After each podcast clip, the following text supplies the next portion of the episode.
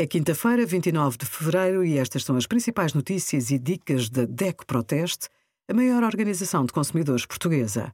Hoje, em DECO.proteste.pt, sugerimos como criar palavras-passe seguras, carros elétricos já não precisam de ter dístico identificativo e os resultados dos nossos testes a 44 air fryers.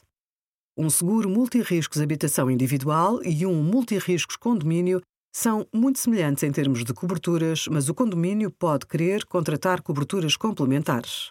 É o caso de danos em bens móveis do condomínio ou avaria de máquinas, como caldeiras, sistemas de vigilância ou bombas de águas que pertençam ao condomínio.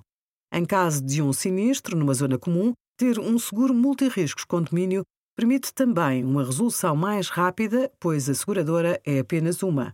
Além disso, o valor do prémio pode ser mais baixo, 20 a 50%, do que o de uma apólice individual.